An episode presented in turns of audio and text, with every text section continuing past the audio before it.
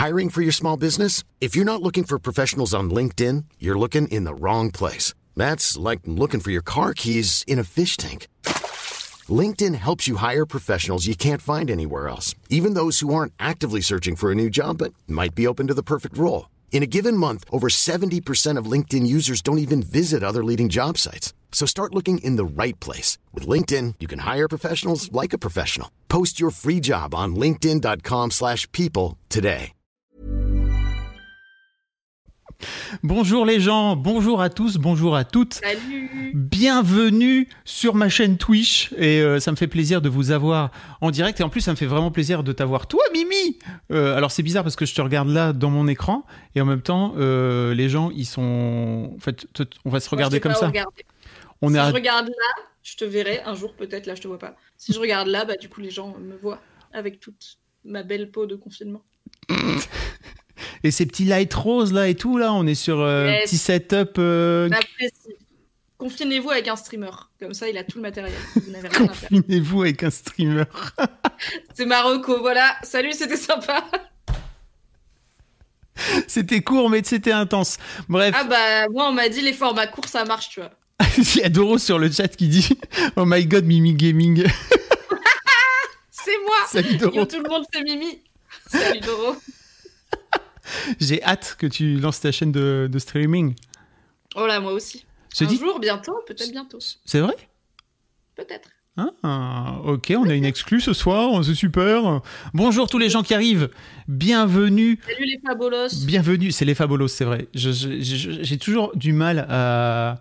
Je sais pas trop si les gens ils acceptent ou pas ce, ce surnom. Moi perso ça m'offense. Ouais, voilà. Moi, je serais toi. Non, en vrai, ça m'offense pas. Mais en vrai, j'y pensais l'autre jour. Je sais là, faudrait peut-être que je conseille à Fab de réfléchir à l'éventualité de changer de nom de commune. Ah, tu peux les appeler les Fabiens. C'est tous des Fabien Laurent. Et comme ça, c'est un peu genre t'es double maléfique. Mais déjà, les gens ils pensent que je m'appelle vraiment Fabien. ça, Ta vie va être trop chiant. ça marcherait pas, ça serait long. Les Fabulous. Les quoi? Les Fabulous. Les Fabulous. Ouais. Fable de la. Bref, allez. Waouh.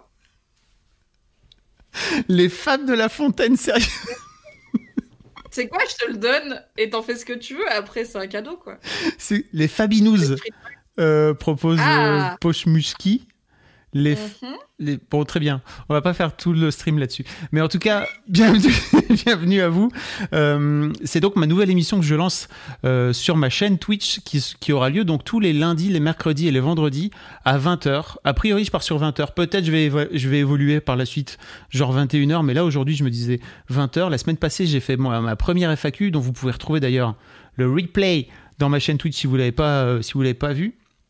Euh, et j'ai fait 20h et à 21h il y a plein de gens qui ont fait et au fait il y a Denis Brognard alors euh, salut je dois me casser j'ai fait bon Dur de tenir là, tu vois. Tu sauras que t'auras réussi le jour où les gens ils diront j'ai raté Colanta pour toi. quoi. c'est Le jour clair où Denis Brognard il passera numéro 2. j'ai j'ai encore du taf Euh, mais oui je, je reste modeste. Faut, faut pas faut pas non plus s'énerver de trop. Euh, et donc euh, donc effectivement dans cette émission je, vous- je recevrai euh, trois fois par semaine un invité ou une invitée euh, avec qui on fera euh, on disséquera on discutera un petit peu d'une d'une recommandation culturelle de sa part. De temps à autre je vous en ferai je vous ferai je vous ferai par moi également de ma de ma euh, de ma reco parce que parfois j'en ai aussi. Euh, et, et puis voilà quoi. Est-ce qu'il y a éventuellement des gens qui te connaissent pas sur ce sur ce Je sais chat pas, mec, c'était. sur ce- c'est ma, commu, mais peut-être il y a des gens qui ne te connaissent pas. Quoi qu'il arrive, en fait, ce qu'il faut que je vous dise aussi, c'est que ce, c'est que ce stream sera euh, disponible eff- effectivement en, en replay, mais il sera aussi dans un podcast, parce que tant qu'à faire, euh, effectivement, on n'aura pas nos bonnes têtes, si tu veux, mais je pense que c'est un format audio, quoi qu'il arrive, et que ça peut marcher. Donc, euh, donc en fait, je vais lancer un podcast, histoire de pouvoir proposer aux gens de pouvoir... J'ai cru que ton podcast s'appeler Histoire de pouvoir. Histoire de quoi? Histoire de pouvoir. Oh T'as fait, une- t'as fait une pause bizarre. T'as dit je vais lancer un podcast Histoire de pouvoir. Et après t'as fait une pause. Du coup j'étais là pourquoi ça s'appelle Histoire de pouvoir Ça s'appelle la Rocco. Bref.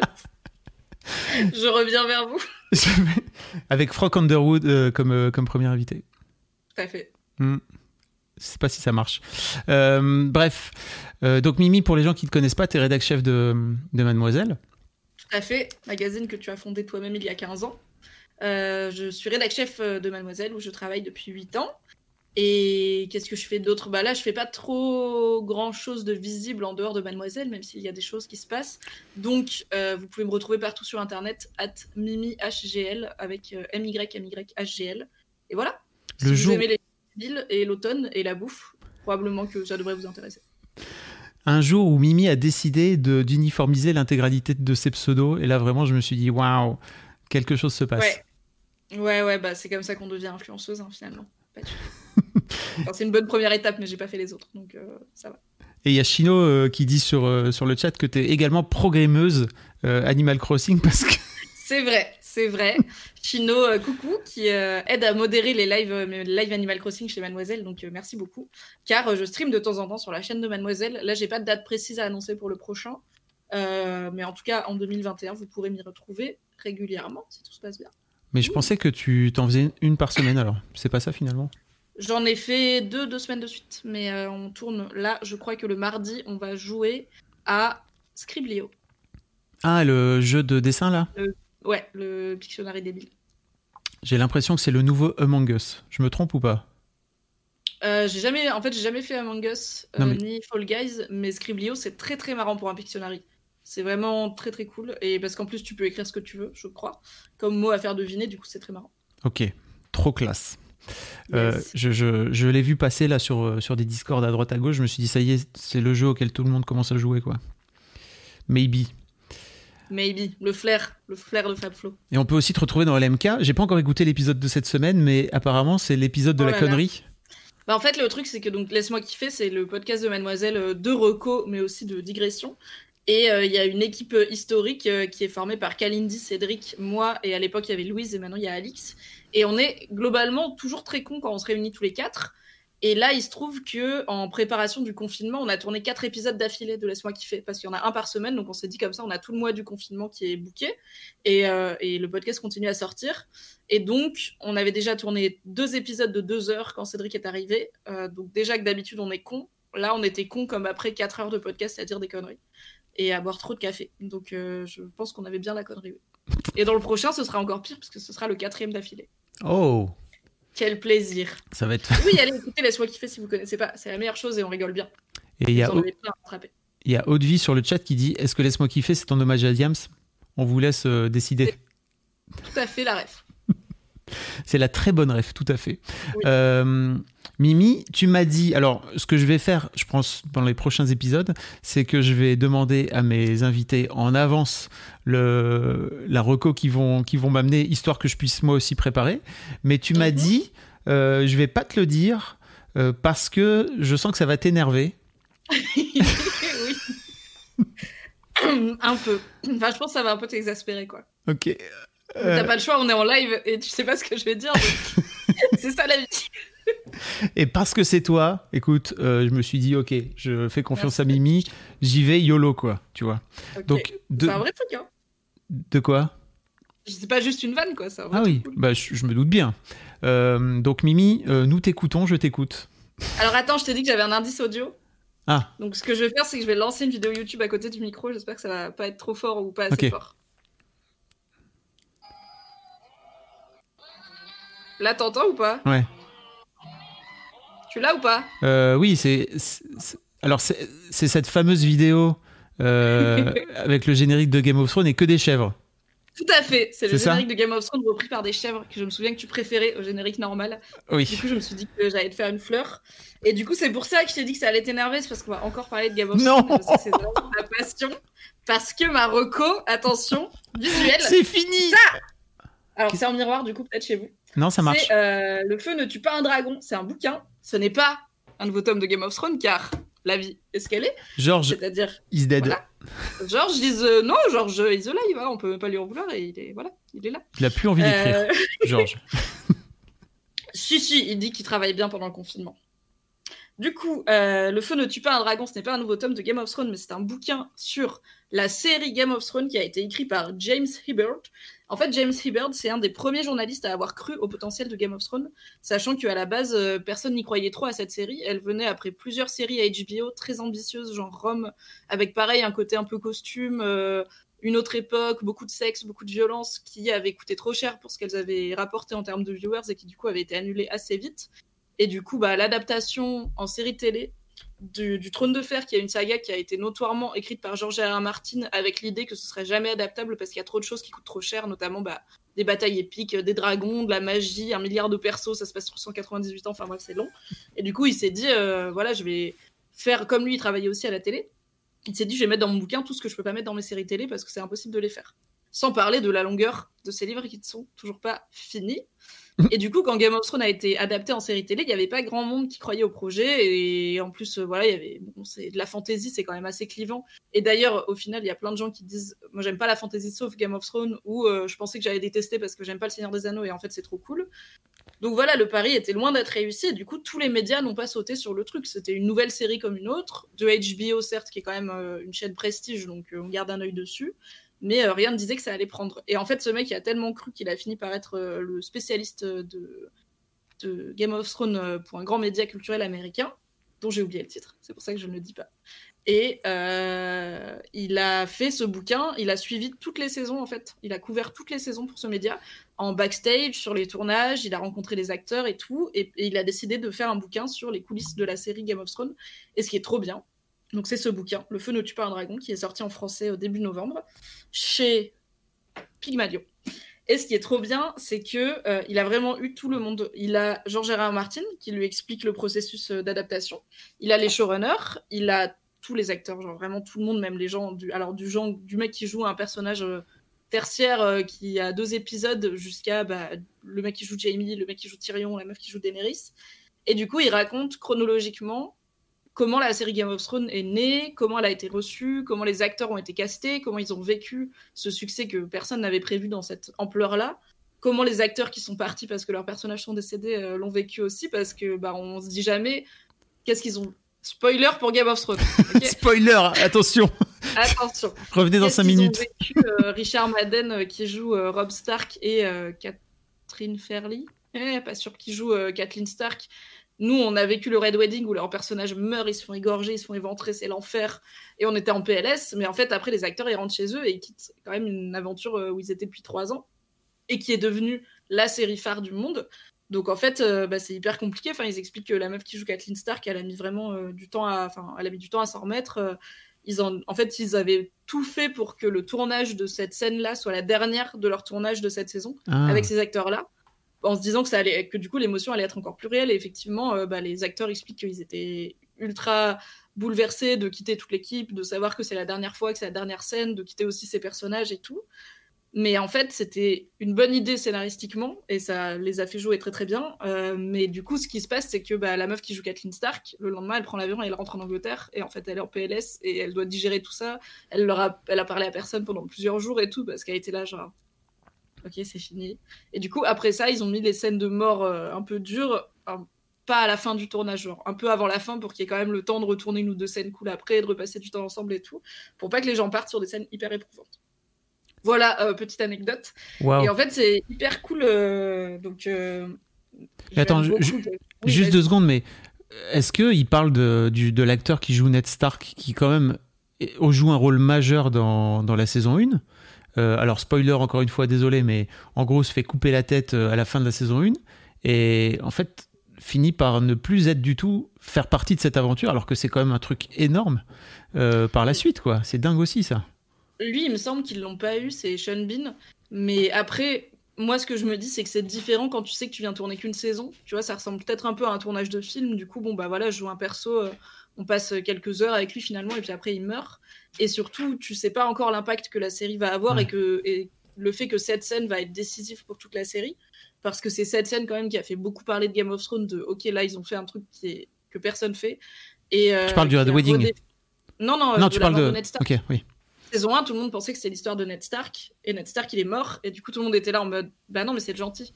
Donc euh, c'est le gentil il y a ses filles euh, le but c'était qu'il aille à la garde de nuit et qu'il revienne se venger tu vois bah c'était ça le plan et du coup, bah non, c'est pas juste. Et en fait, euh, bah, c'est aussi euh, Martin, il sait très bien ce qu'il fait quand il fait ça. Il sait qu'il il prend un trope de fantasy et il le retourne. Et du coup, bah c'est le fameux personne n'est à l'abri dans Game of Thrones. Alors, ce qui est pas vraiment, enfin, ce qui est à la fois vrai et pas vrai, dans le sens où il y a plein de personnages importants qui meurent, mais euh, c'est toujours logique, c'est pas, en tout cas dans les livres, c'est pas tuer pour tuer pour dire oh là là, on change les règles. Bref.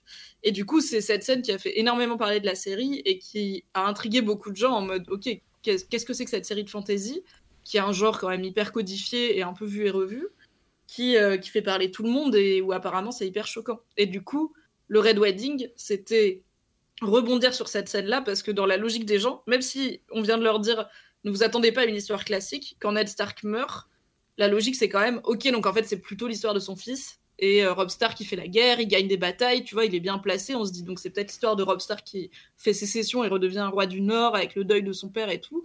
Bah non, deux saisons plus tard, Rob Stark il est dead aussi, tu vois, c'est pas son histoire. Donc euh, si la scène avec Ned Stark marche pas, la scène avec Rob Stark marche moins bien, je pense. pas mal, ouais. Excuse-moi, mais il y a, euh, juste, je te coupe encore deux secondes, garde ça, mais il y a Grizzly Grincheux qui dit Je conseille une vidéo YouTube de la chaîne Chronique Fiction sur la mort de Ned Stark. Voilà, je ne connais pas, mais je, je, note. Ben, on note, carrément. Voilà. J'irai le mettre dans les notes du podcast. Comme ça, en replay, il y aura un peu, il y aura des trucs en plus. Mhm. Pardon, je t'ai coupé. Non, il n'y a pas de souci. Euh, qu'est-ce que j'allais dire? Bah voilà. Bah oui, c'est ça qui se passe. Euh, ce que je trouve intéressant aussi, c'est qu'il y a. Donc, oui, non, tu, pour répondre à ta question sur Ned Stark, donc, euh, ils, ont pas. Je crois pas qu'il ait interviewé Sean Bean. Après, il parle assez longuement de cette scène et de comment ils l'ont tournée, de, de comment ils étaient conscients de l'enjeu. De... Il y a des différences entre la scène et le bouquin qu'ils ont choisi de faire qui, est pas... qui sont pas mal et tout. Euh, ils n'ont pas Sean Bean, mais je pense que quand Sean Bean il tourne cette saison, personne l'a encore vu, donc personne sait c'est quoi Game of Thrones, et du coup, bah voilà, tu viens tourner un rôle, à mm. la fin il meurt, tiens, c'est original. Espérons que ce soit assez bien pour avoir une saison 2. Et alors que bah, c'est Michel Ferly, le nom de la meuf qui joue Kathleen Stark, et Richard Madden, ils savent, ça fait trois ans, c'est devenu des superstars mondiales avec cette, cette série, et puis il y a aussi ce truc de. Il y a beaucoup. La plupart des acteurs n'avaient pas lu les bouquins et ont choisi de ne pas lire les bouquins. Un peu comme les gens qui jouaient dans Harry Potter et du coup qui voulaient pas se spoiler le destin de leur personnage. Et du coup, bah, parfois, ils étaient eux. Enfin, ils ont droit à un coup de fil spécial pour leur annoncer qu'ils vont mourir et tout. pour un peu mettre les formes sur OK, c'est ta dernière saison, mais ne le dis pas trop. Faut que tu sois content en interview quand même, sinon les gens ils vont savoir. Ok. c'est chaud. Mais c'est vrai qu'on n'y pense pas. C'est. C'est vrai qu'on n'y pense pas. Bah c'est hyper malin comme angle. Et du coup, bon, ce qui est, voilà, pour moi, la, grande force de ce bouquin, c'est qu'il parle c'est une enquête qui a eu le droit de parler à tout le monde, donc euh, c'est vraiment cool. Et il y a plein de paroles, enfin, je pense que, par exemple, à un moment, il y a le mec qui joue Jon Snow, donc Kit Harington, il raconte que euh, il y a eu toute une scène qui a été, qui a failli être annulée parce qu'il s'est cassé la cheville, comme moi, et, euh, et qui s'en voulait trop, et que du coup, bah, ils expliquent toutes les galères de tournage repoussées et tout qu'ils ont eu. Et en fait, il explique qu'il s'est cassé la cheville parce qu'il s'était torché, torchax, torchimax la gueule. Et il était rentré chez lui et il avait oublié ses clés. Et du coup, il s'est dit, bah, je vais escalader le mur jusqu'à ma fenêtre au premier. Et il est tombé et il s'est cassé la cheville. Et du coup, il s'en veut trop. Et euh, on a appris plus tard que Kit il avait des problèmes sérieux avec l'alcool. Il a été en cure euh, de après euh, la fin de Game of Thrones. Mais du coup, je pense que c'est le genre de détail qu'il raconterait pas à tous les médias. Mais quand tu as construit une relation de confiance avec ce journaliste qui est là depuis des années, que toute l'équipe lui fait confiance aussi, du coup, je pense que c'est ce genre d'histoire qui, que tu peux pas avoir si tu as Kit Harington pour trois minutes pour te parler de la nouvelle saison de Game of Thrones. Quoi. Donc c'est très, très profond. Et euh, ce que j'ai bien aimé, c'est que ça m'a rappelé un peu euh, que j'aime vraiment beaucoup Game of Thrones, en fait, la série, même si les dernières saisons sont quand même très décevantes. Et que, à la base, en fait, les showrunners ont vraiment été bien choisis et ils ont bien fait leur taf qui est, enfin, ils ont bien fait le taf pour lequel ils ont voulu faire ça et pour lequel ils ont été embauchés, qui était d'adapter des bouquins. Et ils sont un peu retrouvés bah, le bec dans l'eau quand Martin euh, s'est rendu compte qu'il ne pourrait pas leur donner des nouveaux bouquins à temps et que c'était à eux de finir son histoire. Mais en fait, ils étaient vraiment passionnés du truc. C'était des showrunners, donc euh, c'est Daniel Benioff et euh, Daniel Weiss, qui s'appellent, qui sont surnommés D&D parce que c'est de Daniel. Ils n'avaient pas fait grand chose avant. Il y en avait un qui avait fait le screenplay d'une adaptation au ciné. L'autre, il avait fait des pitchs qui n'avaient pas trop vendu, été vendus, ou alors des films nuls, genre euh, X-Men Wolverine. Pas Logan, ah, X-Men Wolverine avant, c'est pas bien quoi. Et du coup, bah, il y a pas trop. Euh, c'est ce qui montre aussi que pour HBO, c'était un pari. Euh, voilà, ils ont pas mis toutes leurs meilleures cartes dessus parce que ils ont pris des showrunners qui devaient pas être hyper chers, je pense. Et, et en fait, c'était vraiment des passionnés et ils ont vraiment eu le truc parce que ils sont à fond sur Game of Thrones et ils ont énormément réfléchi à comment ils allaient adapter certaines choses. En plus, au début, ils n'avaient pas beaucoup de budget. Donc, c'est pour ça que dans la saison 1, il y a beaucoup de scènes où c'est juste deux personnages qui parlent dans des pièces. Et en fait, euh, ils, pensaient que ça allait faire chier les gens et au final, ça a fait partie de ce que. Enfin, pour le coup, quand il y a eu moins de longs dialogues dans Game of Thrones, les gens étaient un peu déçus. Quand c'était plus de grands spectacles et moins de machinations politiques devant des feux, euh, bah, je pense que ça fait partie de ce que les gens aimaient bien et qu'ils ont perdu. Mais pour eux, c'était pas une volonté artistique, c'était on n'a pas de thunes. Donc euh, on est un peu obligé de faire comme ça parce qu'on peut pas mettre des dragons là tout de suite. Et on peut pas mettre des grandes batailles, donc on va parler de la bataille dans une tente. Après la bataille, ça va le faire. Ouais. Et comme, en fait, ils ont. Comme ce que fait Camelot un peu. Probablement, hein, oui. Ou euh, tous, les, bah, tous les trucs qui n'ont pas trop de budget, quoi. Et du coup, ils expliquent quand ils ont commencé à avoir du budget, comment ils ont choisi. Enfin, Qu'est-ce qui fait qu'ils ont choisi de dire ok cette bataille là on va vraiment bien la voir parce que c'est important. Celle-ci on peut la faire dans le noir c'est pas très grave et tout. Donc c'est intéressant et je l'ai pas encore fini j'en suis à je sais pas un quart donc euh, j'ai vraiment appris plein de choses. Et c'est cool parce que en fait la réputation de, des showrunners a quand même énormément pâti du relatif fiasco scénaristique qui était la fin de, des dernières saisons, enfin la fin de, la série Game of Thrones des dernières saisons.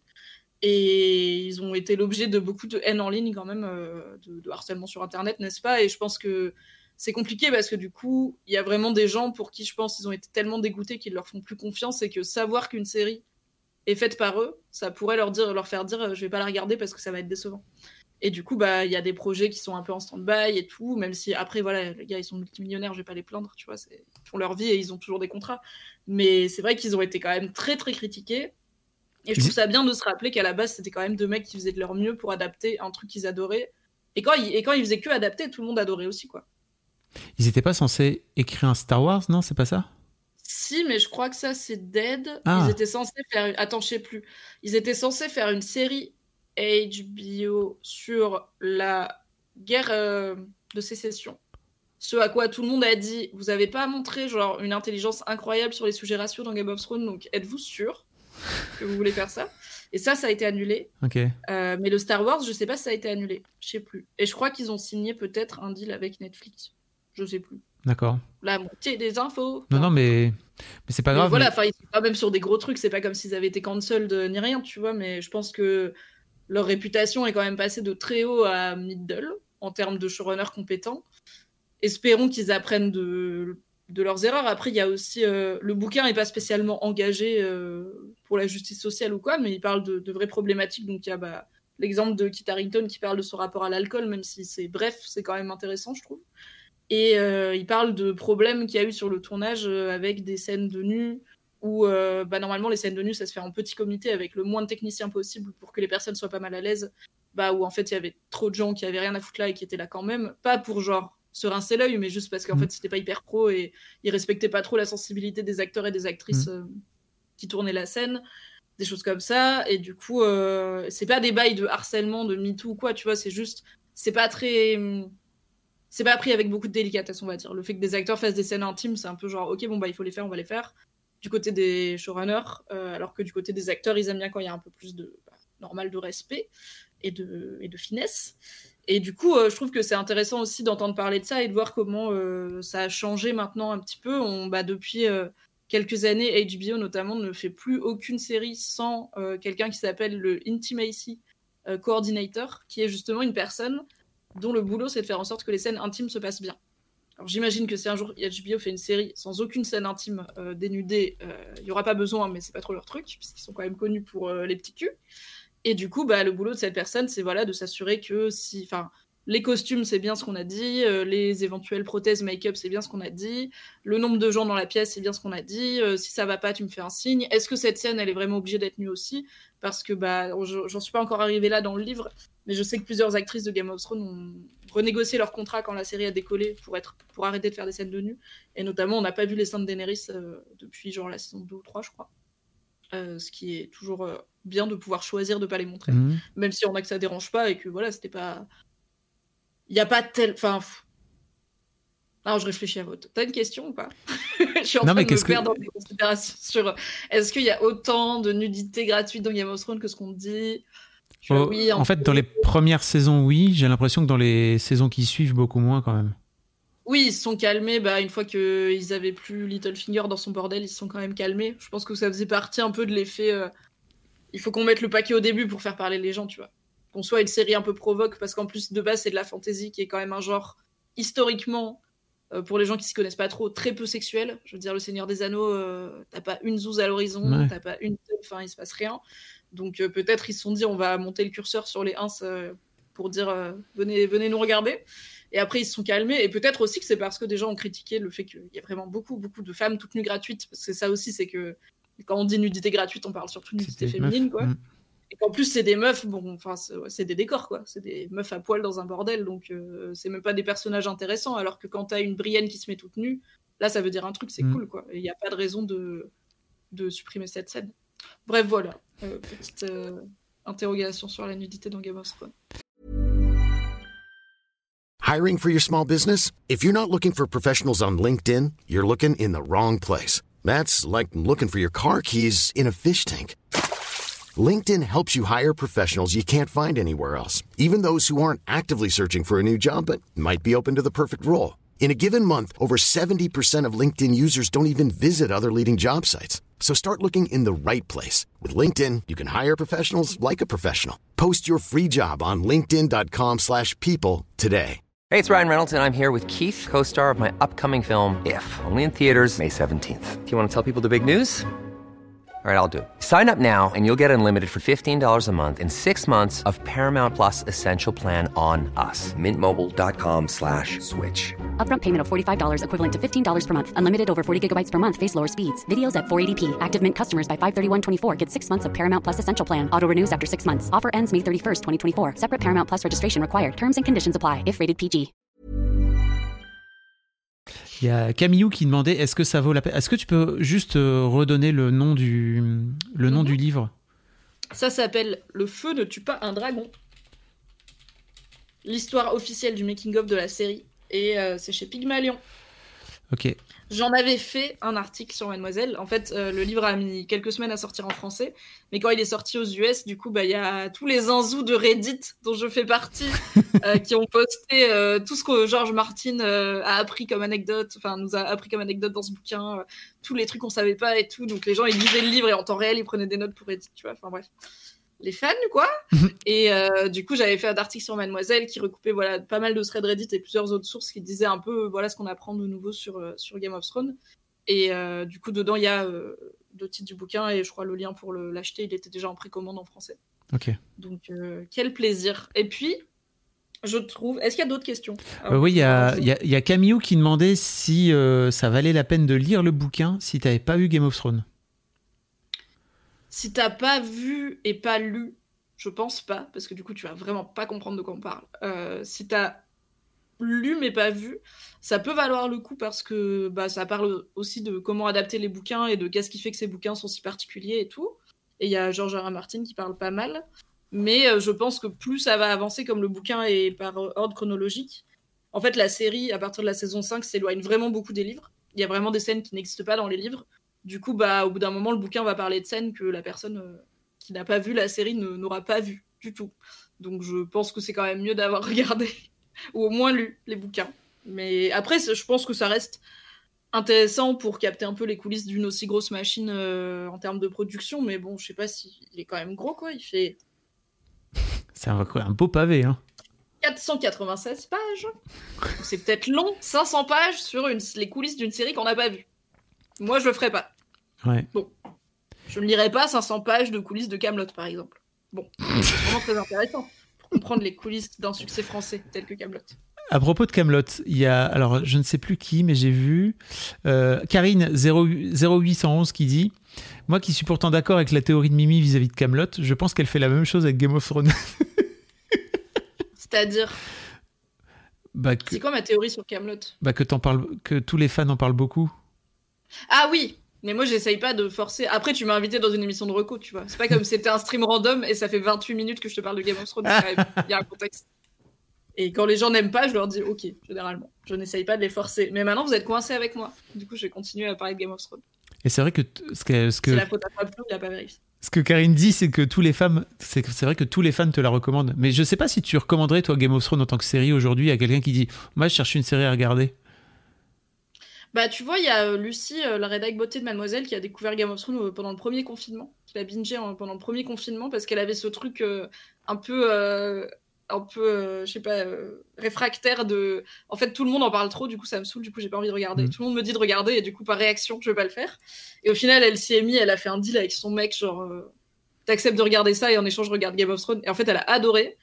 Et elle a pas été si déçue par la fin, donc je pense qu'il y a peut-être aussi, peut-être qu'on l'apprécie plus quand on n'est pas là à attendre pendant un an, à se taper toutes les théories, parce que c'était un délire Game of Thrones, quoi. À chaque épisode, il y avait 12 000 articles sur des Ouais. théories issues de l'épisode, plus, donc j'en ai écrit pas mal, hein, plus 12 000 articles que j'ai écrits aussi sur euh, les lecteurs de Game of Thrones vous expliquent euh, l'importance de telle scène ou euh, débunk des théories, machin. Enfin bref, c'était Enfin, je me souviens des lectrices de Mademoiselle qui étaient là, en fait, il y a trois mois par an, où tous les lundis ma vie est chiante parce que tout le monde ne parle que de ça. Mademoiselle, il y a que ça, et j'étais là. Sorry, vous êtes dans la minorité. C'est- trop bien Game of Thrones, mais bon, désolé. Euh, donc je me dis que ça vaut quand même le coup. En vrai, je, trouve que c'est dommage quand on aime un petit peu les séries télé de pas regarder Game of Thrones, ne serait-ce que pour le monument que c'est.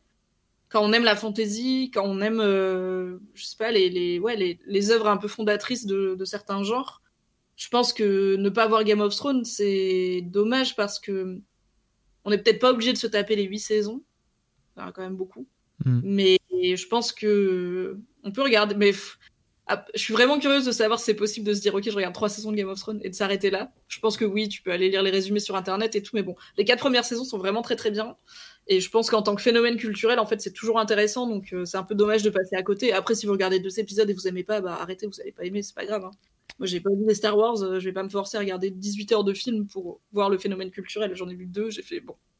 Alors, les- à titre personnel, les quatre premières saisons sont pas très très bien. Moi, j'ai vu les deux premières saisons que je trouvais cool. À la fin de la deuxième, c'était un peu long. Ce que j'ai fini par faire, c'est que j'ai. Mais parce que toi, t'aimais pas quand il J'ai- parlait dans des pièces. C'est la mais- meilleure chose de cette série. C'est pas ça, c'est que. Bon, bref. Euh, ce que j'ai fait en revanche, c'est que j'ai récupéré d'une vidéo d'une heure avant de regarder la dernière saison. Il y avait un super résumé. euh, euh, Peut-être que je, je le remettrai dans les notes d'ailleurs parce que c'était vraiment Ouais, trop cool. C'était toi, qui me l'avais recommandé. Et... Ouais, j'en avais fait un article sur Mad. Et en fait, euh, tu démarres la saison 8 avec vraiment ce qu'il faut pour comprendre, sauf effectivement les, les détails euh, que toi tu me soufflais à l'oreille en fait. Mais sinon, ça te permet vraiment de comprendre globalement ce qui se passe. Donc, euh, c'est vrai que je, je regrette Ouais, pas en fait. Si t'as vu une ou deux saisons, ça marche. Si t'as Mhm. vraiment rien vu, je pense que t'es paumé. Quoi. Il y a trop de monde. Il y a vraiment beaucoup de personnages, surtout au début. Euh, mais si t'as vu une ou deux saisons et que du coup t'as la base de ok, qui est qui, qui est sympa, qui est pas sympa, c'est quoi ce monde, let's go. euh, le résumé, il fait le taf, ouais. Euh, Il y a Foncé qui dit Mimi, je t'aime même quand tu parles de Game of Thrones alors que j'ai jamais lu ni regardé. Tu vois, comme. Oh Merci. Je sais pas ce que tu fais là, franchement. non, mais si, il y a un truc passionnant à écouter les gens parler de leur passion, mais bon. Ouais, je suis d'accord. Euh, voilà. Tu voulais dire un truc avant, avant Oui. qu'on rebondisse sur les questions? Oui, tout à fait. Ce que j'ai bien aimé aussi dans ce bouquin, c'est qu'il m'a rappelé un truc euh, dont je m'étais pas rendu compte, qui manquait un peu à ma vie. C'est les commentaires DVD. À l'époque, dans les DVD, qui étaient des films sur des disques pour les 2000 qui sont sur le stream de Fabflow. Euh, les, dans les DVD, il y avait souvent Mm. des commentaires du réel ou des acteurs où en fait tu ils commentais des scènes. Donc tu avais la scène qui se jouait et eux en voix off ils disaient bah là euh, il s'est passé ça, euh, là on le voit pas mais en fait je me suis vraiment cassé un truc et ça m'a fait hyper mal ou des choses comme ça et qui expliquaient aussi face cam bah, toutes leurs intentions, comment ils ont construit cette scène, comment ils ont choisi ce truc et tout. Et, euh, et je trouve que c'est hyper intéressant pour. euh, Enfin, moi j'ai un vrai truc de gamine avec le cinéma et les séries où vraiment je ne comprends pas. Genre, j'arrive. Je, je suis con, mais bon, j'y pensais parce que je regarde The Crown en ce moment. Et j'étais là, genre, mon cerveau rationnel sait qu'ils n'ont pas tourné à Buckingham Palace, que, euh, en fait, il y a des. Que c'est pas des vraies pièces, mais que c'est beaucoup de fausses pièces et tout, machin. C'est des décors, quoi. Voilà, c'est en fait, c'est des, des décors et tout. Mais je n'arrive pas à réconcilier ça avec l'image que je vois à l'écran. J'arrive pas à sortir de cette, de cette image pour me représenter, ok, les câbles, les caméras, les techos derrière, euh, qui fument des clopes, qui boivent des cafés, euh, les pauses déjeuner et tout. Tu vois, je suis vraiment en mode, je n'arrive pas à sortir de la magie du cinéma parce que c'est quand même très bien fait de nos jours. Et surtout sur une télé d'aussi bonne qualité que celle que j'ai la chance euh, d'avoir pendant ce confinement.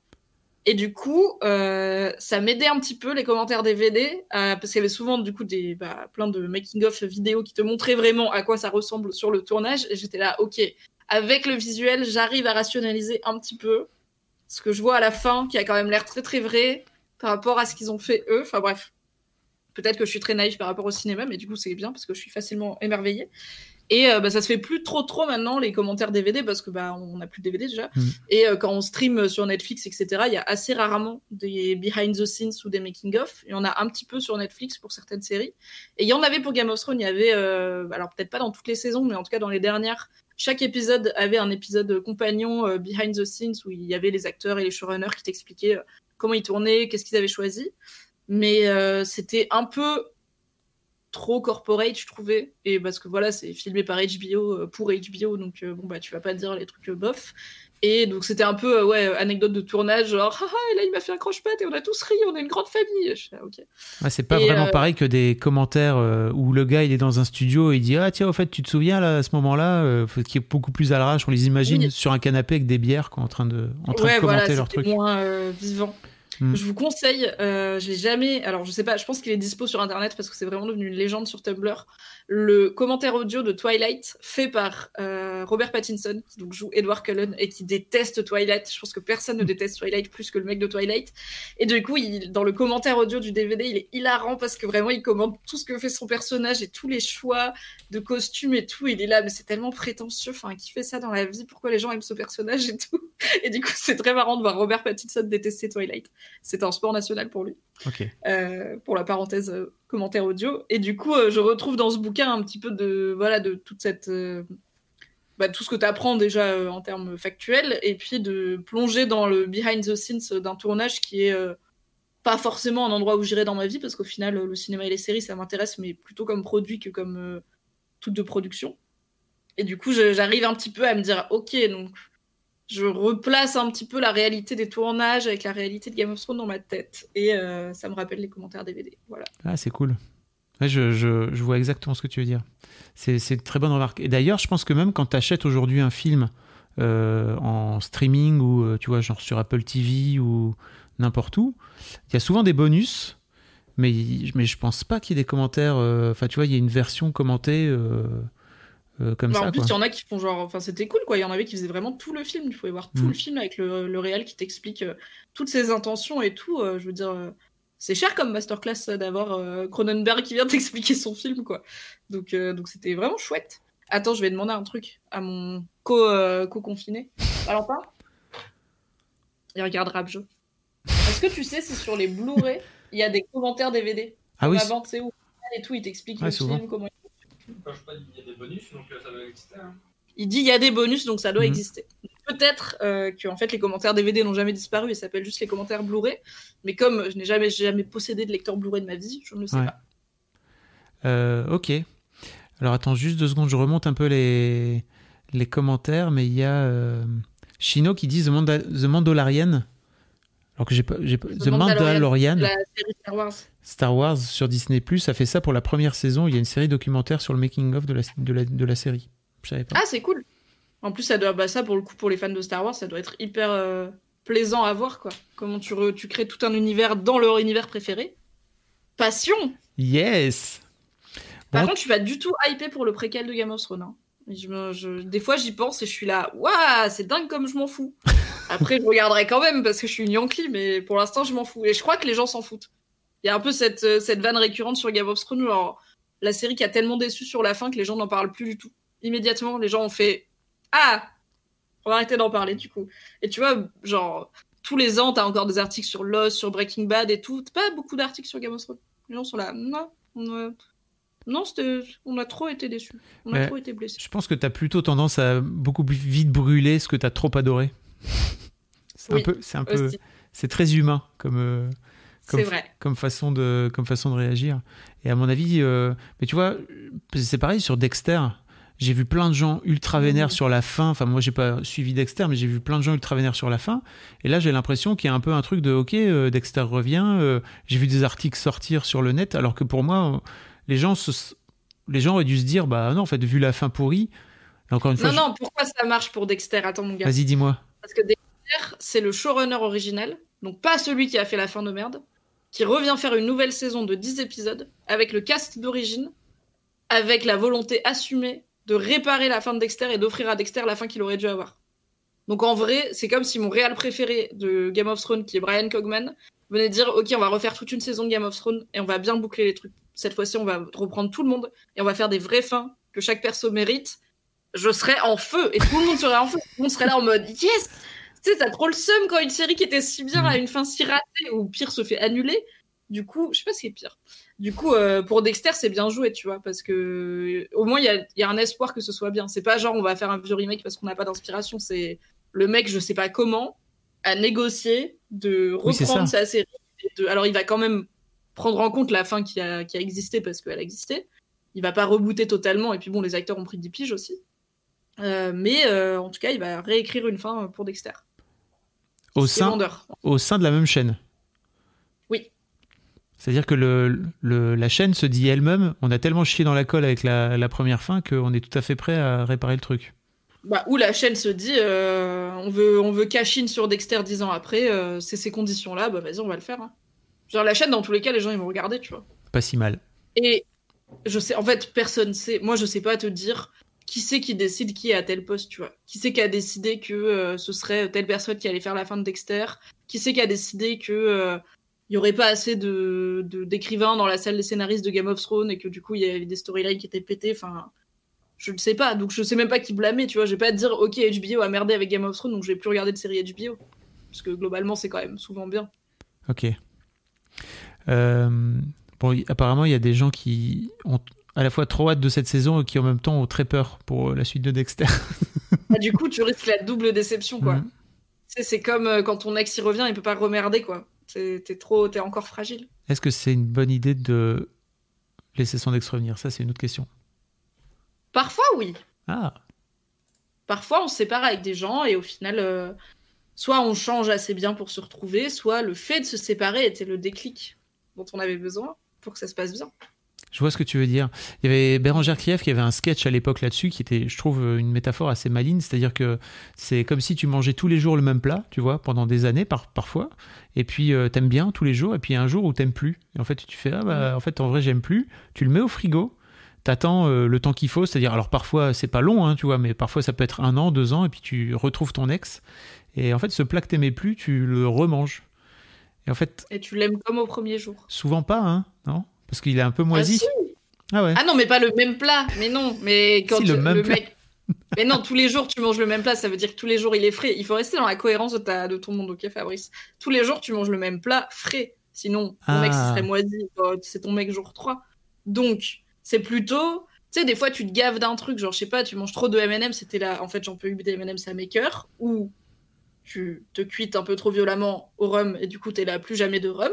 Et après, quelques années plus tard, quelques temps plus tard en tout cas, voilà, t'as eu le temps de découvrir d'autres saveurs, de rincer un petit peu tout ton palais et ton foie de ces M&M's au rhum, et tu remanges des M&M's et tu te dis mais putain mais en fait j'adore les M&M's, c'est trop cool, je suis contente parce que il fallait que j'en mange pas pendant un moment pour me rappeler que c'est quand même trop bon, que ceux avec la vraie cacahuète dedans. Les autres sont Oui. nuls à chier. Qui Les fait ça M&M's sans cacahuète c'est vraiment respectez-vous. Bref, le beurre de cacahuète ça compte pas. Qui fait ça M&M's ça. Merci. C'est pas la reco, c'est l'opinion, hein. Oh là là. Waouh. Il y a des opinions claires et nettes dans cette émission. Et est-ce que tu veux que je te fasse ma petite reco à moi? Bah ouais, vas-y, c'est quoi ta reco? Alors moi, j'ai découvert une série complètement par hasard sur, euh, sur Netflix qui s'appelle Easy. Et euh, apparemment qui était sortie en 2016. Euh, et Mimi, quand je t'en ai parlé un petit peu, parce que moi je t'ai pas forcément dit que j'allais faire une reco là-dessus, mais je t'en ai parlé, euh, tu m'avais dit qu'elle faisait partie de, toute une série de, séries Netflix qui était un peu décevante en fait, et de ce fait-là, tu étais un peu passé à côté. Ouais, en fait, j'ai l'impression, mais c'est peut-être pas du tout la bonne temporalité que j'ai en tête, mais j'ai l'impression que c'est sorti un peu en même temps que Love, la série de Judd Apatow, euh, que tout le monde se branlait un peu sur Girls encore à l'époque et Mm. tout, et j'étais là, en fait, c'est pas mon truc, les séries indie, de gens de la vraie vie, qui se parlent pas trop, il y avait aussi... euh, Pas transparent, mais un truc par les mêmes gars. Enfin bref, c'était que des gens blancs en Californie qui sont dépressifs, tu vois. J'étais saoulée. Ça m'a saoulée. Et du coup, j'ai arrêté. Et alors, j'ai découvert que, en fait, le mec qui a écrit cette série, parce que c'est un mec qui a écrit cette série qui s'appelle Joe Swanberg, en vrai, il, a, il est censé être une figure de proue d'un mouvement euh, cinéma- cinématographique qui s'appelle le Mumblecore. Je sais pas si tu connais. Oh. Bah, c'est peut-être pour ça que j'ai pas aimé. Alors, je connais dans le rap, le mumble rap, mais pas dans le cinéma. Bah, dans le cinéma, en gros, euh, c'est euh, un peu des. Je sais pas si tu avais vu ce film sur, euh, sur Netflix qui s'appelle Blue Jay. qui est sorti, enfin qui est sorti euh, dans Netflix au tout tout début de Netflix. Alors, je t'écoute, mais je google en même temps. Vas-y, Google. Euh, c'est un film qui, euh, qui met en scène en gros un couple, enfin un ancien couple en fait d'amoureux au lycée et qui se retrouve 20 ans plus tard dans leur village natal, complètement par hasard dans l'épicerie, ils rentrent genre pour les vacances quoi. Ah, Et mais c'est ce gars, putain, je le déteste. C'est ça que je te disais. c'est le mec. C'est fucking Marc Duplass. Marc Duplass, c'est le scénariste de Blue Jay. Il joue dedans et il joue dans la série dont je te parlais, qui était des gens blancs dépressifs. Et ce mec, à chaque fois, qui crée un truc, je suis là, mais Alors attends, il joue aussi, Snap, euh, tu vois, genre, ah, j'ai envie de le réveiller. il joue Il Chip. a pas la dépression. Attends, attends, il joue Chip dans The Morning Show aussi. Oui, là, il a le droit. Il parce est- que c'est il pas est- sa série. Ah oui, ok, d'accord. C'était ça, Togetherness, putain, mais quel enfer cette série. oh là là. Non, mais oui, du coup, euh, ça... tu vois, j'ai vu sa tête et j'étais là. Ah, c'est vers lui que mon, Et alors, désolé, mon mais énervement était dirigé. En fait, ce film, Blue Jay, là, qui est en noir et blanc, qui est avec euh, Sarah Paulson aussi, euh, On qu'on adore pour le coup. euh, franchement, ce film, je trouve que c'est vraiment l'un des plus chouettes films d'amour que j'ai vu ces dernières années, quoi. Parce qu'il est, il est tout en nuances. Vraiment, les deux gars se retrouvent 20 piges plus tard, ont laissé passer complètement leur life. Euh, passé quoi tu vois 20 ans plus tard ils étaient hyper amoureux ils se séparent pour je ne sais plus quelle raison mais en gros une raison foireuse et ils se retrouvent 20 ans plus tard en se disant ah putain, est-ce qu'il y aurait pu avoir une histoire entre nous quoi? Et hum, en fait, je trouve que c'est plutôt bien écrit. C'est pas c'est pas ce fameux Joe Swanberg qui a écrit ça, mais c'est juste apparemment ce film fait partie de cette fameux de ce fameux mouvement mumblecore euh, qui, euh, je cite Wikipédia, euh, c'est sur des sujets tournant autour de relations de, entre personnes de 20 à 30 ans, des dialogues en partie improvisés et des acteurs souvent non professionnels avec des tout petits budgets, genre filmés à l'arrache quoi. Ouais, ouais, je vois, c'est. Mais bon, là, là du coup, enfin, Sarah Paulson, elle a pas entre 20 et 30 ans, tu vois. Non. Marc Duplass non plus. Non, ils ont plutôt ils ont plutôt euh, je- oui, je vois, c'est genre un peu du cinéma réaliste, centré autour de souvent bah, des relations interpersonnelles. voilà. Du coup, est-ce que Before Midnight et tout, c'est. Bah, alors La trilogie Before. Peut-être que c'est du mumblecore avant l'heure. j'ai revu la trilogie là il y a pas très longtemps, putain, c'est toujours T'aimes, bien euh, écrit, toi. hein. toujours bien écrit, toujours aussi bien écrit franchement. Le feel good. Non, c'est trop bien. Pour le coup, j'ai toujours pas vu le 3. Je pense que c'est trop tôt dans ma vie. Hmm. Mais euh, contexte, c'est mon métier, je suis contexteuse. La trilogie Before, c'est une trilogie Before Midnight, Before Sunrise et Before Sunset, de trois films très jolis, euh, réalisés par les mêmes personnes et incarnés par les mêmes personnes, mais tournés à plusieurs euh, années, voire décennies d'écart. Une décennie, racontent du 10 coup ans, 10 ans d'écart à 10 ans chaque fois. Hmm. Ok. Qui raconte du coup la vie d'un- d'une his- de deux personnes euh, qui s'aiment et qui se cherchent, se trouvent peut-être, se perdent, machin. Donc ça commence dans Before Midnight où ils sont tout jeunes, Non. c'est Ethan Hawke. Ça commence dans Before Sunrise. Ah, c'est Sunrise, Sunset et Midnight. Yes, c'est Ah, dans, toujours dans. c'est dans ce Bah sens-là. vas-y, fais le contexte parce que c'est toi qui non, mais c'est tout. Si tu veux, ils, se, ils, ils tombent l'un sur l'autre complètement par hasard dans un, dans un train qui les mène à Prague, si je me souviens bien. Euh, et en fait, euh, donc c'est Julie Delpy et Ethan Hawke qu'on adore Ils vraiment. sont si jolis tous les Ils- deux. oh donc le premier film est tourné en 1993, donc ils sont tous les deux très jeunes. Euh, ils ont d'ailleurs à peu près l'âge de leur euh, de leur perso, quoi. Ils ont une petite vingtaine Mhm. d'années. Et euh, donc Julie Delpy joue, joue aussi le rôle d'une petite française qui se balade dans, dans- en train dans, dans toute l'Europe. Et en fait, Là, il- exactement. Et ils commencent à discuter et en gros le film, bah, il s'arrête. euh, je sais même plus pour quelle raison. Le, normalement, Hawke est censé de- continuer son trajet, mais il décide, ou je sais plus si c'est elle, mais il décide de, de, de passer la journée ensemble, de passer la nuit ensemble. Et en fait, ce film n'est qu'un. euh, une longue nuit à parler, quoi. voilà. Et la trilogie, ce n'est que ça. Il déambule dans les rues en discutant. Voilà. Très joli. Un peu dur si vous êtes euh, un peu sentimentalement sensible, euh, de type euh, oh là là, j'aimerais bien trouver l'amour, tout ça, ou oh là là, je suis pas sûr que ça aille bien dans mon couple, ou tout ça. Ça, Et encore, ça t'as, va activer le bon robinet à larmes. et encore, t'as pas vu le dernier qui est pour le coup. euh, euh, J'attends j'attends le mariage. Avant le mariage. dix- c'est, ils auront 10 piges après le mariage. Donc. euh, Spoiler. Euh, donc voilà, pour, pour revenir sur Easy, en fait, c'est ce mec-là qui a, qui a écrit, euh, qui a écrit, qui a réalisé euh, la plupart euh, des épisodes. Et, euh, et en fait, je, ça démarre. Le premier épisode, c'est euh, un couple qui décident de se lancer dans le, couple libre parce qu'en gros, ils s'emmerdent un peu. C'est un couple qui ont, ils ont genre 35-40 balais. Euh, ils ont des enfants euh, qui ont, euh, on va dire, 8-12 ans, quoi. euh, et ils font plus l'amour. euh, bref, ils sont chiés. Et c'est la meuf, en fait, à la base, qui ils sont en thérapie de couple. C'est la meuf qui dit Bah, moi, j'aimerais bien qu'on qu'on tente le couple libre. Et euh, le premier épisode, assez rapidement, en fait, on, on les voit expérimenter euh, ce, couple libre. Et à la fin de cet épisode, tu te dis bon bah cool, on va suivre un petit peu euh, ces personnages-là tout au long de la, de la de la série, de la saison. Et en fait, pas du tout. Tu passes sur une complète autre histoire. Et en fait, tu te rends compte au fil de l'eau que euh, tous les personnages sont entremêlés. Ça se passe à Chicago. Et donc, euh, Ça, j'aime bien. c'est trop trucs, euh, bien. les films chorales, tu sais, genre les trucs nuls, genre Valentine's Day et tout, mais où à la fin, tu te rends compte que tout était connecté parce que le gars, c'était le frère de machin, ou Love Actually pour en citer un, un peu mieux. Ça, j'aime bien. À chaque fois, je vois le truc venir, je suis là, ils vont tous se réunir, et après, ils se réunissent tous, et je suis là, tout était lié, c'était quand même bien fait ce film. Euh, J'aime trop. Pour info, euh, quelqu'un sait où on peut regarder Before, la trilogie Before. Alors, euh, moi, j'ai vu, euh, je pense que les deux premiers sont sur Amazon Prime vidéo, et le troisième, il est en VOD. vous pouvez le, vous pouvez le louer, quoi. Mais, voilà quoi. En tout cas, si, vous le souhaitez, c'est disponible à ce moment-là.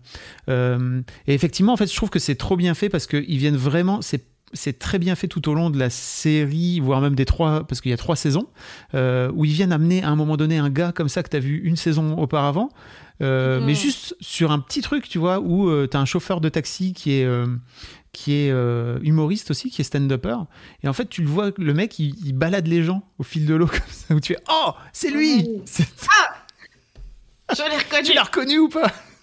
Et du coup, tu dis que on ne, enfin que c'est l'idée n'est pas du tout de suivre ce couple qui tente le couple libre.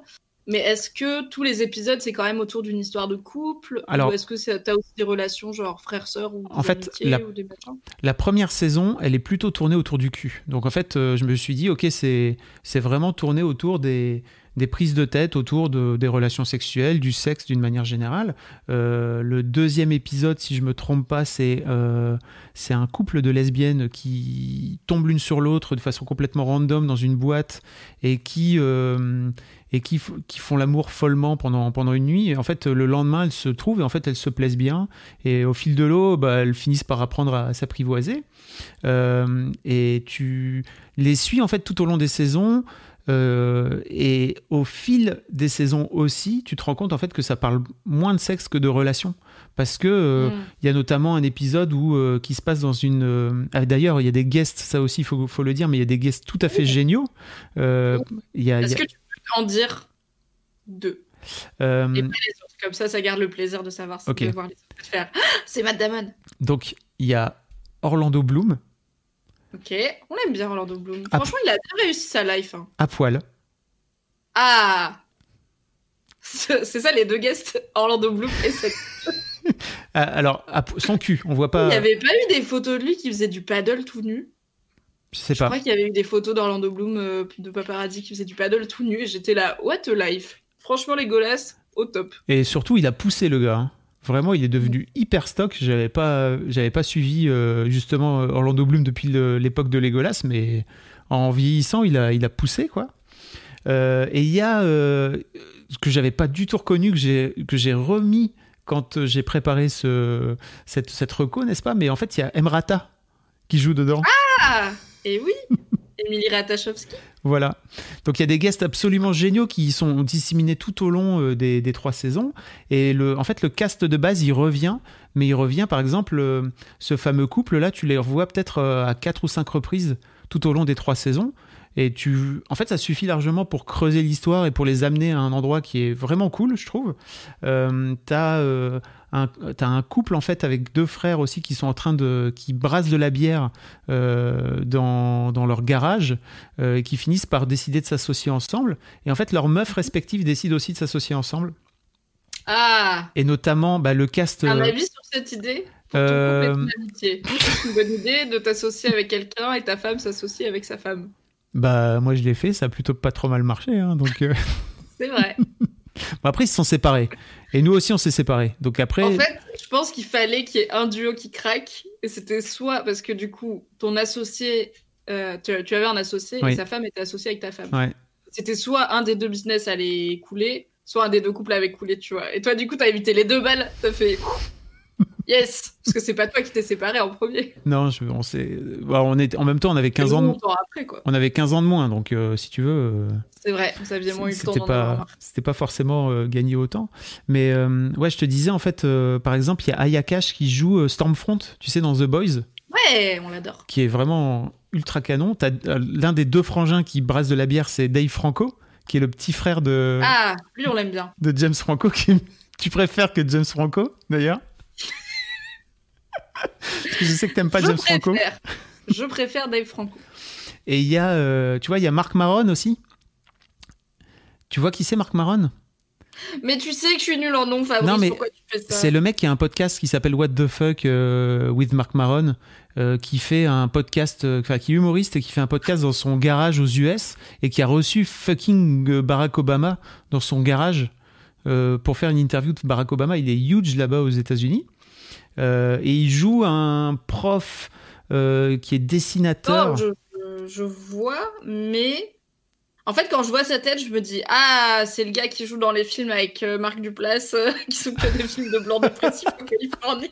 Eh ben, Mais par contre, je sais qu'il a un podcast qui est connu, mais du coup, je pensais que c'était un podcast euh, déprimant. Je savais pas que c'était un comique. Ah, il joue dans la série des catcheuses euh, d'Ishino, mais euh, alors attends, c'est quoi? Ah, Glow, euh, Glow. oui. J'ai pas, j'ai pas, vu. Glow. Et effectivement, Il joue un peu un quinca euh, dépressif qui dessine euh, notamment sa vie euh, sentimentale. Et en fait, sa storyline à lui, tu pourrais te dire, ok, ça va être foireux, ça va être chiant, quoi, tu vois, mais elle est, elle est trop, trop bien dessinée au fil de l'eau. Et en fait, je trouve que c'est ça aussi qui est cool, c'est que c'est un mec qui a écrit ça. Et je trouve que la façon dont il dépeint les personnages, et notamment, bah, il y a toutes des histoires ap- après. Après 2016, donc la première saison c'est 2016. Je pense que la deuxième, elle doit être autour de 2017-2018, un truc comme ça. Et la dernière est sortie l'année passée. Euh, donc bien sûr, il y a des histoires avec MeToo. Et hum, je trouve que c'est plutôt pas mal écrit en fait euh, pour, un, pour un gars. Les personnages féminins sont, sont très cool. Euh, et il y a aussi euh, dans le cast de base, il y a la petite meuf qui joue dans, enfin qui joue, qui chante dans Carfunkel Oates. Tu sais? Ah oui, Brune ou la... Prends-moi dans les- euh, la, la petite, euh, la petite blonde, la petite brune, ouais, pardon, Ok. la plus petite des deux. Colin Oates, c'est un groupe parodique américain, euh, un peu façon The Lonely Island. Ouais. Et c'est deux meufs, et elles ont notamment fait une chanson très mignonne qui s'appelle Prends-moi dans les fesses parce que j'aime Jésus. Voilà. Ouais, car euh, c'est euh, la backdoor euh, divine. C'est le loophole divin. On avait, on avait- bah, je pense que c'était. J'avais écrit un article euh, Je euh, pense que c'est sur, de toi, oui. euh, sur, sur cette vidéo en 2013. Mm. Euh, voilà, je vous, je vous le mets, euh, je vous le mets dans, dans le chat si vous souhaitez aller écouter cette chanson qui vaut vraiment la peine euh, d'être écoutée parce que c'est très marrant. Pour rebondir sur ce que tu disais sur l'écriture et la sensibilité, ça qui m'emmerde un petit peu, c'est que en soi, le mumblecore, j'ai l'impression que c'est vraiment un genre de mec sensible, tu vois. Et que c'est vraiment des œuvres de mecs sensibles qui parlent de leur sensibilité, de leur rapport aux autres. Euh, dans ma tête, c'est assez masculin comme Mm. genre en termes d'écriture et de réel. Même si du coup, il y a toujours des meufs, mais c'est un peu toujours genre centré sur, j'ai l'impression, souvent sur les émotions des mecs par rapport aux meufs et tout. Ce qui est pas grave en soi, enfin, c'est. Il y a deux personnes, on peut faire des choses sur les deux. Euh, et du coup, bah, comme moi, je- j'encourage, euh, n'est-ce pas, via euh, mon travail et ma personne, les initiatives qui mettent en avant que les mecs peuvent être sensibles et qu'ils ont le droit et tout. bon, bah, juste le mumblecore, j'aime pas parce que je trouve ça chiant, mais c'est pas parce que c'est des mecs sensibles, quoi. Que ça soit bien clair, c'est très bien que des mecs fassent des choses sur leur dépression à 40 ans et le fait que, bah, je sais pas, ils hésitent à tromper leur femme et changer de pays, tu vois, je suis là, ok, faites-le.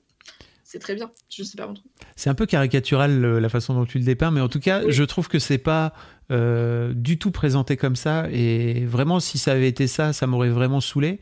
Euh, Il y a des moments d'ailleurs où, le, où les personnages, euh, bah, notamment ce personnage de Marc Maron, là, qui est un peu un quinca dépressif, euh, il tangente ça en fait. Mais je trouve que, comme dans, souvent, je trouve que dans les bonnes séries, il, il fait des conneries en fait et ça lui revient dans la, dans la, dans la pipe et ça je trouve que c'est vraiment cool dans ce, dans ce sens là parce que euh, tu peux avoir des, des, des persos qui ont des des comportements euh, problématiques entre guillemets. Euh, moi, tant qu'ils le payent à la fin, en fait, et qu'ils prennent une leçon, je trouve que c'est cool, quoi. Et, et là, en fait, bah, ils s'en sortent, ils s'en sortent pas bien. Donc, c'est plutôt cool. Enfin, pas bien. En tout cas, pas sain et sauf, quoi, tu vois. Ils Un prennent. peu comme Geoffrey Baratheon qui a finalement payé. j'étais en train de me taper une barre parce que j'étais là, ok, je vais faire un segue pour revenir à Game of Thrones. Mais c'était juste pour t'embêter. Je vais pas le faire pour de vrai. Je te, je, je comprends. Je. Tu l'as. Je l'ai. Et c'est des épisodes de 20 minutes. euh, ça se binge à toute vitesse. C'est. C'est vraiment un bonbon ce truc et surtout bah il y a un peu de cul alors et le cul est, franchement les scènes de cul sont sont plutôt bien faites c'était là ok échelle de rien, de, du Vatican à The Affair. C'est choquant. Euh, probablement la série la plus chaude du cul que j'ai vue de ma vie. c'est ça franchement ça tangente d'y faire certaines certaines scènes euh, où t'es là ok et notamment euh, le fameux couple libre là euh, ils, Ah ouais, ils, ils profitent bien. ils vont tester des ouais ils vont tester des trucs et c'est plutôt c'est plutôt cool et tu vois t'as des t'as des t'as les actrices et les acteurs à poil enfin je trouve que c'est c'est plutôt cool et t'as euh, Orlando Bloom qui joue dans un épisode fabuleux euh, où euh, le- qui joue un couple alors je, je me souviens plus de l'actrice euh, qui est une blonde qui a joué dans toutes les comédies euh, machin et qui tente un qui tente un plan à trois euh, un couple marié qui tente un plan à trois avec enfin bon bref je vous en dis pas plus c'est c'est c'est savoureux vraiment Bah, tu nous as déjà vendu le full dorsal et nous le full frontal. ouais On prend, on a noté. C'est pas tombé dans l'oreille d'une sourde. ouais ouais en tout cas euh, enfin voilà je vous, je, vous, je vous conseille si ça vous intéresse c'est c'est plutôt une, une série très cool à côté de laquelle j'étais totalement passé quand euh, quand c'était sorti sur laquelle je suis tombé complètement par hasard et franchement bon kiff très très bon kiff Trop bien, easy sur Netflix. Easy sur Netflix, tout à fait. Je vous mettrai, le, je vous mettrai la bande-annonce dans les notes, comme ça vous pourrez voir. Désolé, j'ai pas encore tout à fait le stuff euh, pour euh, vous balancer la bande-annonce sur mon stream, mais tôt ou tard, ça arrivera, croyez-moi. Ça ne saurait tarder. Je, je vais upgrader. C'est Malin Ackerman, tout à fait, merci Chino, qui est euh, la fameuse, cette actrice blonde euh, qui joue dans pas mal de, de comédies, euh, qui joue la meuf de- d'Orlando Bloom dans. Easy. Tu vois pas qui c'est? Non. Non, mais sûrement que si, hein, mais juste euh, les Oui, si tu vas voir sa tête, tu vas faire Ah, mais oui. Maline Ackerman, Ouais, tout comme à fait. euh, Maline. Ouais, comme euh, Ah oui. M-I-L-I-N. Ah bah non, tu vois, non. Ah ouais, celle-là, pas le coup, je l'ai pas trop. À part qu'elle ressemble un peu, des fois, à Reese Witherspoon. Mais euh, non, non. elle joue, dans, elle joue dans 27 robes et dans La femme. Putain. Ah ouais, Elle non, joue- mais moi, j'ai pas eu la période euh, Catherine Heigl, euh, comédie romantique et tout. Elle J'ai joue... jamais vu Matthew McConaughey dans une comédie romantique de ma vie. Ah, mais ça, c'est limite euh, erreur professionnelle, je tiens à te dire. Bah, excuse-moi, c'est pas comme si au travail, euh, tu m'avais obligé à regarder des comédies romantiques avec Matthew McConaughey. Mais non, non, j'ai, tu sais, c'était l'époque où j'étais là. Les filles, c'est nul, les trucs féminins, c'est nul. Du coup, euh, je regardais Fight Club. Euh, non, elle joue la meuf folle dans La, les... la femme de ses rêves avec euh, Ben Stiller, là. Je sais pas si t'as vu ce film où elle la meuf joue une, une, une meuf J'ai totalement. essayé de voir une C'était chiant. comédie romantique avec Ben Stiller. C'était Marie à tout prix, elle a mis du sperme dans ses cheveux. J'ai dit, ok, salut, Ah oui. je pars. Et je suis partie.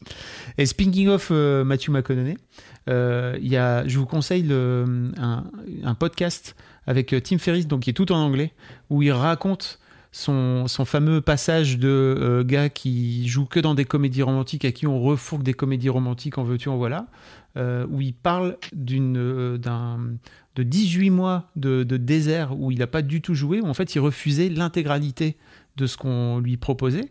Et en fait, il raconte notamment une anecdote où il y a un film en particulier où il trouvait le, le, le- le scénario un peu meilleur que d'habitude, si tu veux. Donc il était vraiment à deux doigts de céder. Son agent lui disait non, vas-y, viens, on cède pas.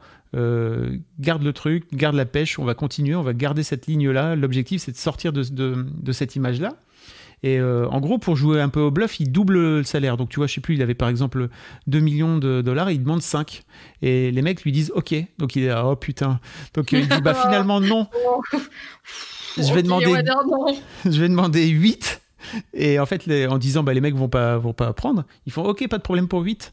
Et donc euh, il y a tout un jeu comme ça où il finit à je sais plus combien, 15 millions de dollars pour un film, où il finit par dire bah non, en vrai, c'est pas possible, je vais pas le faire.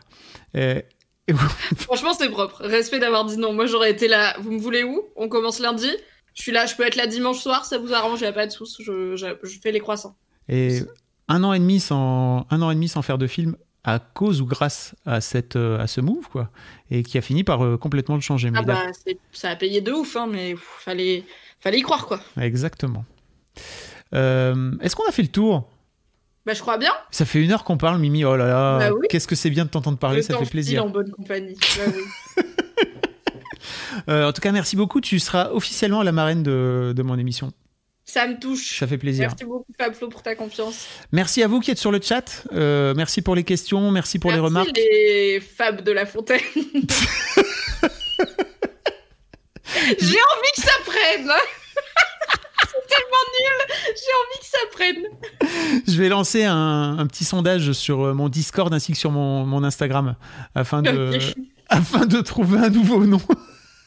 les fables de la fontaine. Euh, donc il y aura, le, pour, les gens qui viennent d'arriver, euh, il y aura le replay complet, donc à la fois sur ma chaîne Twitch, mais aussi en podcast, euh, je pense à partir de la semaine prochaine. Et puis on se retrouve, nous, le lundi, le mercredi et le vendredi à 20h. Pour l'instant à 20h, maybe à 21h, on verra par la suite, mais en tout cas pour l'instant à 20h, euh, avec euh, à chaque fois un nouvel invité. Ce sera pas Mimi à chaque fois, hein, désolé, mais en tout cas, compte sur moi pour te réinviter de temps à autre si tu as envie. Si tu as trop Une de kiff. fois par an, je viendrai dans la reco parler exclusivement de Game of Thrones. Oh non, Et ce, jusqu'à ma mort ou ta mort. c'est vrai? C'est un deal? Chapitre par chapitre. non, je serais capable. ne me tente pas, Fabrice. Aujourd'hui, Mimi, chronique de répétition, c'est tentant. Non, je aujourd'hui, viendrai vous parler d'autre chose. aujourd'hui, Mimi va nous lire un chapitre. Ça serait bien. Tu déconnes, mais après les gens ils sont là, oui, fais-le. Et je suis là, c'était une vanne et j'ai pas les droits. Du coup, euh, non, ça ne va Ah. pas arriver. Merci. En tout cas, merci à vous sur le, sur le chat. Merci d'avoir suivi ce premier, ce premier épisode de la Reco. Je vous fais des gros bisous. Et puis, euh, bah, je vous dis bah, à lundi prochain avec, euh, avec un ou une nouvelle invitée. Quoi. Bon week-end les gens, prenez soin de vous. Bisous les gens. Salut, à bientôt. Salut. Hey, it's Paige DeSorbo from Giggly Squad. High quality fashion without the price tag. Say hello to Quince. I'm snagging high-end essentials like cozy cashmere sweaters, sleek leather jackets, fine jewelry, and so much more. With Quince being 50 to 80% less than similar brands. And they partner with factories that prioritize safe, ethical, and responsible manufacturing. I love that. Luxury quality within reach. Go to quince.com slash style to get free shipping and 365 day returns on your next order. Quince.com slash style.